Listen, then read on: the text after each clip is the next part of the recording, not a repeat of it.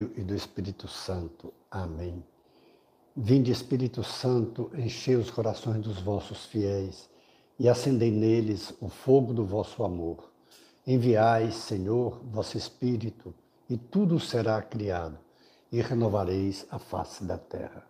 Deus, que instruístes os corações dos vossos fiéis com a luz do Espírito Santo, fazei que apreciemos retamente todas as coisas segundo o mesmo Espírito, e gozemos sempre de Sua consolação. Por Jesus Cristo, Senhor nosso. Amém. Hoje, dia do Senhor, nossa leitura orante com Marcos 8, de 27 a 35.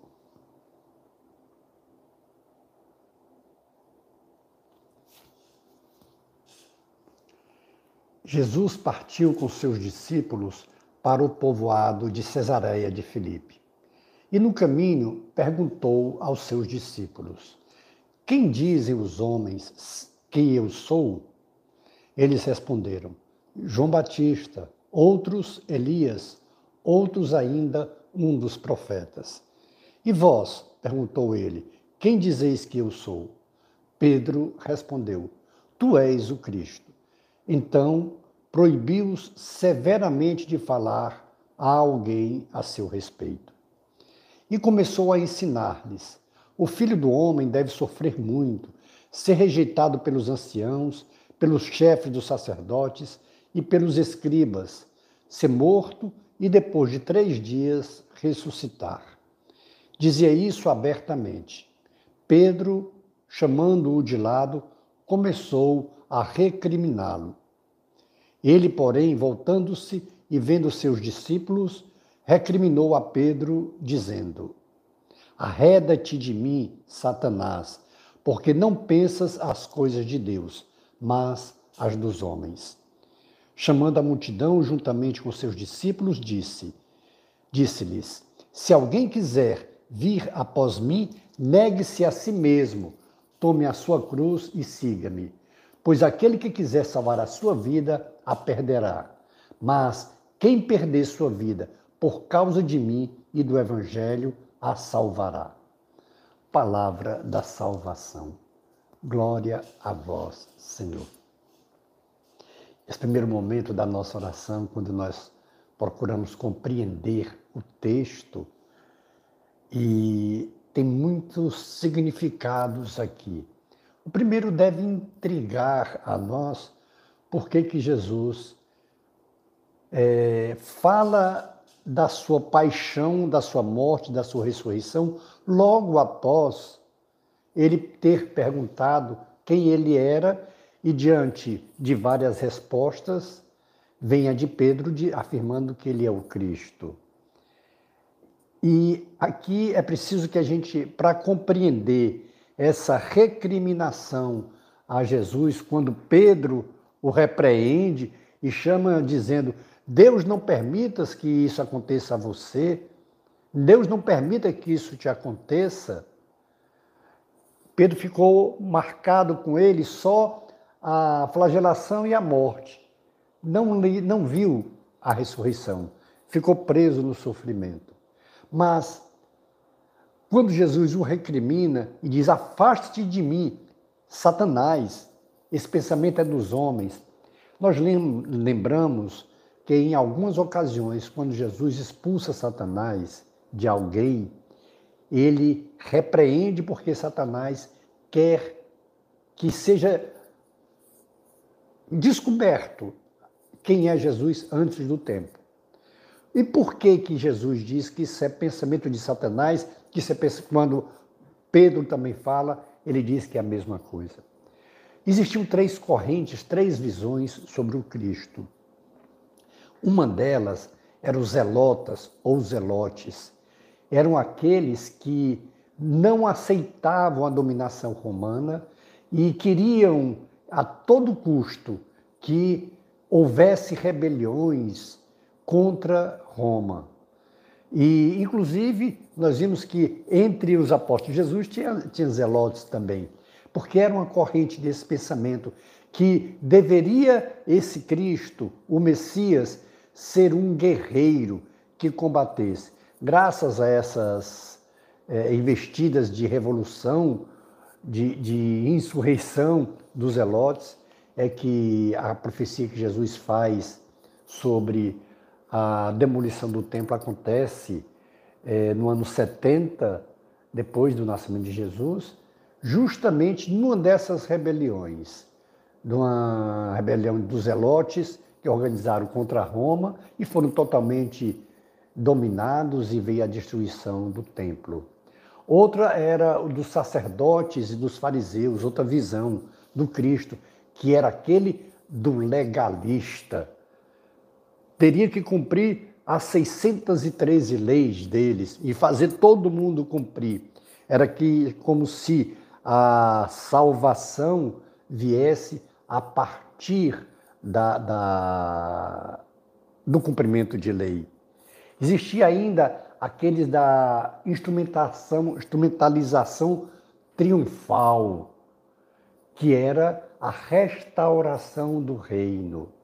Essa instauração desse novo reino, como foi Davi, que era aquela linha dos profetas.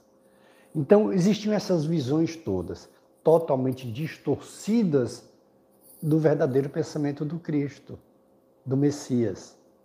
E quando ele, depois de perguntar o que é que dizem que ele é, ele fala que ele deverá ser entregue ao tribunal, vai ser julgado, vai ser condenado e vai morrer, mas vai ressuscitar. Ele está mostrando que o reino dele não tem nada a ver com os zelotes, não tem nada a ver com esse pensamento sacerdotal da época e dos fariseus, e muito menos desse reino instaurado triunfalmente como aquela classe de profetas pensava. Mas, pelo contrário, ele, ele continua dizendo que, vejo aí como é, pois aquele que quiser salvar a sua vida a perderá. Mas o que perder a sua vida por causa de mim do Evangelho, esse a salvará.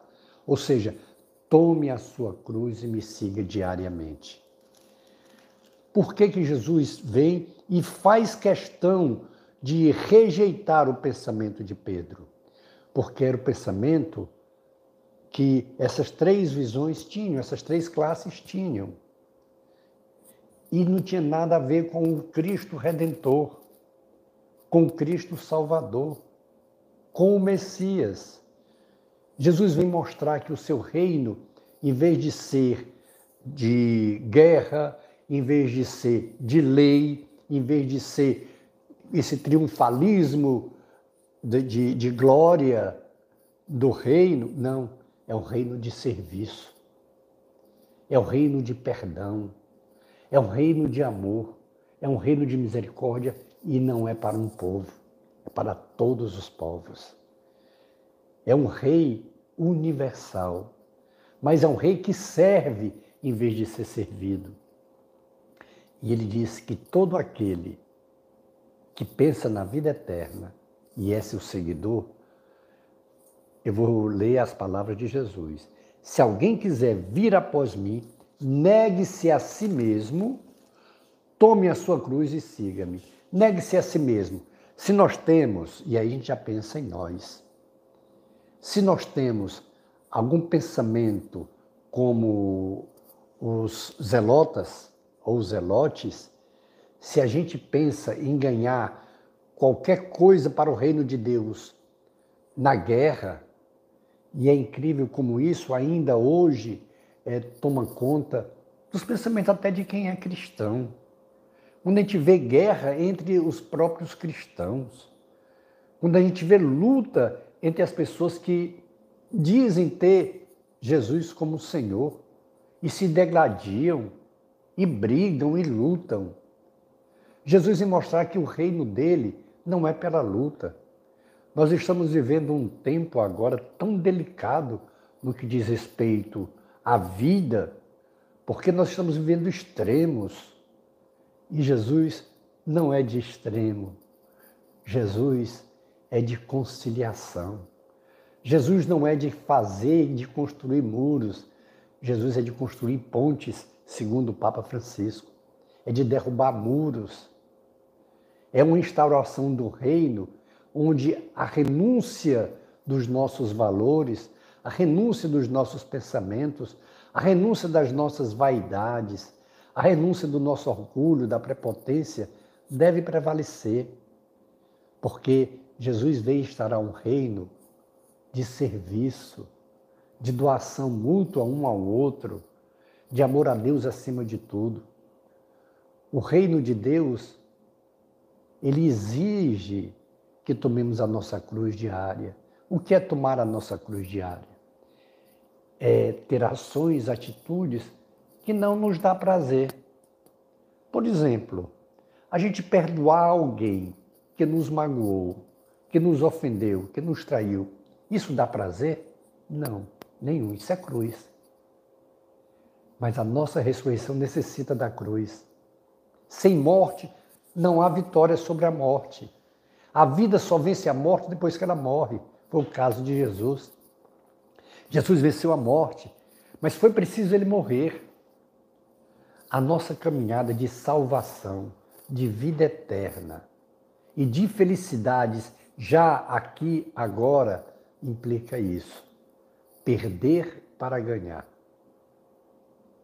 Fazer o bem para termos o bem eternamente renunciar a valores pessoais próprios, renunciar à prepotência, ao orgulho, à vaidade, ao poder pelo poder, ao ter por ter, renunciar o pôr confiança na, nos nossos bens, nos nossos patrimônios ou no nosso poder. Essa pandemia mostrou quão vulnerável nós somos. Todos sem exceção no mundo todo, sofreram, estamos sofrendo ainda hoje, e é uma mostra de que não podemos pôr confiança nem em patrimônio, nem em poder, nem em saber, não. Não que isso tenha sido vontade de Deus, longe disso. Mas nós aprendemos também com as pandemias, com as desgraças, nós vemos o quanto nós somos dependentes de Deus, o quanto nós precisamos de Deus, o quanto a nossa vida é frágil, o quanto a nossa vida é um sopro. Nós, quando seguimos a Jesus Cristo e renunciamos aos valores mundanos, esses valores temporais, de prazeres temporais, para favorecer ao necessitado, nós estamos caminhando com a nossa cruz, mas essa nossa cruz é a ponte para o céu. Nós, a nossa cruz, ela é fixada entre aqui e a terra, passando pelo fosso do inferno para atingir o céu. Não há possibilidade de chegarmos ao céu sem a cruz. Sem renunciar esses valores que até nos dão prazer, até nos dão momentos de prazer, mas que nos distanciam da salvação eterna. Quando Jesus fala que é necessário que ele, eu vou repetir aqui, ele deve sofrer muito, ser rejeitado pelos anciãos, pelos chefes dos sacerdotes, pelos escribas, ser morto e depois de três dias ele ressuscitará. Ou seja, todo o sofrimento que nós tivermos aqui, que eles sejam para a glória de Deus. Porque esse sofrimento é passageiro. Esse sofrimento é cruz, mas é cruz que nos faz caminhar para salvação. Jesus ressuscitou. O homem Jesus ressuscitou pelo poder do Deus Jesus. Mas Jesus é homem e ele nos deu essa graça, que se nós tomássemos a nossa cruz, como ele fez, nós teríamos sim salvação, felicidade eterna. E essa felicidade vai preencher o nosso coração, as nossas mentes e começa já aqui, agora, mesmo tendo cruz diária. Dê uma pausa na sua oração, escute o Senhor e faça o seu compromisso. Esse é o terceiro passo.